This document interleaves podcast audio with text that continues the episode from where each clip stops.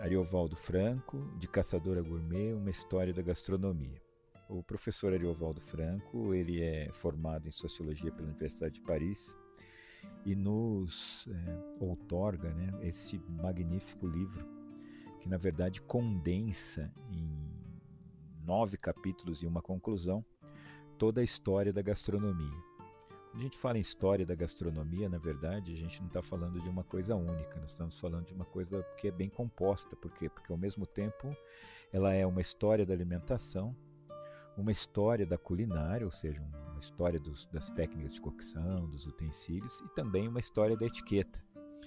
E este livro é interessante porque ele consegue é, fazer a condensação dessas três histórias né, grandes é, e de uma extensa cronologia que vai desde a pré-história até os tempos modernos, é, de uma maneira que, ao mesmo tempo que é condensada, ela não é superficial, ela tem um, um conteúdo muito bom, ela é bem explicativa, a linguagem é clara, sem, é, é sem ser é, de pouco conteúdo, ela, ele não é, é superficial então é um livro é, é, bastante denso e ao mesmo tempo é, bastante interessante de ser lido.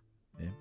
Eu utilizo esse livro em minhas aulas há aproximadamente 14 anos e trabalho todos os capítulos com ele, trabalho inclusive na forma de questionários, pedindo para que os alunos é, é, estudem ah, os capítulos e respondam questões sobre ele ele sempre foi o meu ponto de partida. Né?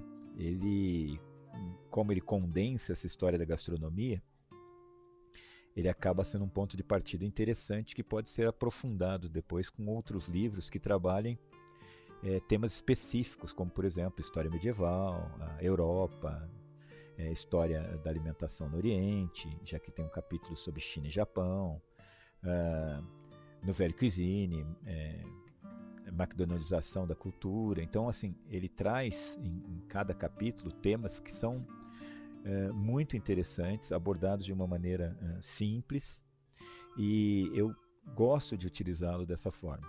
Ele é um ponto de partida que eu acabo complementando com outros livros e textos mais, mais específicos. Né? Uh, ele começa fazendo uma introdução ao, ao a importância da cozinha, a ideia de cozinha, né? no texto A Humanidade e o Alimento. E depois ele vai nos contando a história, né? desde a antiguidade, falando de gregos e romanos, que é o capítulo 2, é, do Império Bizantino, da Idade Média, né? Renascimento, até chegar à Idade Moderna e a, um capítulo que eu acho bastante interessante, que é a ascensão da cozinha francesa terminando depois com a industrialização da cozinha e com os tempos modernos, com a questão da, da nouvelle cuisine e da McDonaldização uh, culinária. Né? É um livro que eu recomendo e uma leitura excelente. Obrigado. Bom, é, isso, esse áudio eu dedico a todos os amigos do Senac, né, por esses 24 anos que eu estive presente. É, foi uma trajetória muito rica do ponto de vista de, do desenvolvimento pessoal, do desenvolvimento profissional. Eu tive oportunidades únicas aqui. Eu fiz parte da equipe que ajudou a credenciar o centro universitário perante o MEC, o curso de hotelaria, que foi o primeiro curso, né? ou seja, antes mesmo do funcionamento do, da unidade. Eu tive a oportunidade de casual de ter dado a primeira aula numa terça-feira, logo depois da aula inaugural dada pelo professor é, Trigo em 1998.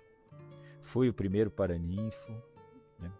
Ajudei a criar alguns projetos interessantes. Por exemplo, eu fui um dos idealizadores do projeto Saberes da Mantiqueira, que hoje é um dos projetos mais midiáticos do Senac. Um projeto de extensão que, que é reconhecido, inclusive, pelo Senac Nacional. Então eu tive uma trajetória que eu considero uma trajetória vitoriosa.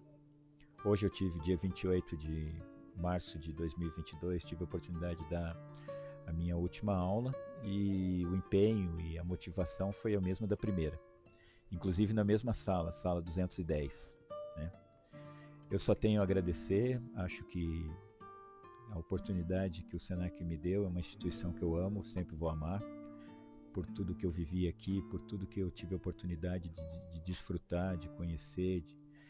Agradeço todas as pessoas que trabalharam comigo. Sem, sem isso, eu jamais teria conseguido desenvolver o meu trabalho a contento. Sou uma pessoa que acredita no trabalho em grupo. Sou testemunha da qualidade e da excelência do trabalho dos, dos funcionários do Senac Campos de Jordão. Né? Também dos alunos. Né? Eu fui o coordenador do ENAD em todos esses anos e a nossa nota foi sempre a melhor nota entre os três campi que ofertam gastronomia. Então, quero me despedir afetuosamente de todos. Amanhã uma nova vida me espera. Né? Com, vou me dedicar a ela com o mesmo fervor, com a mesma intensidade que eu me dediquei a esses anos aqui. E a imagem que fica para mim do Senac é uma imagem de, de excelência. Tá? Desejo a todos aí que consigam manter o, o, trabalho que durante boa parte da minha vida eu me dediquei. Tá?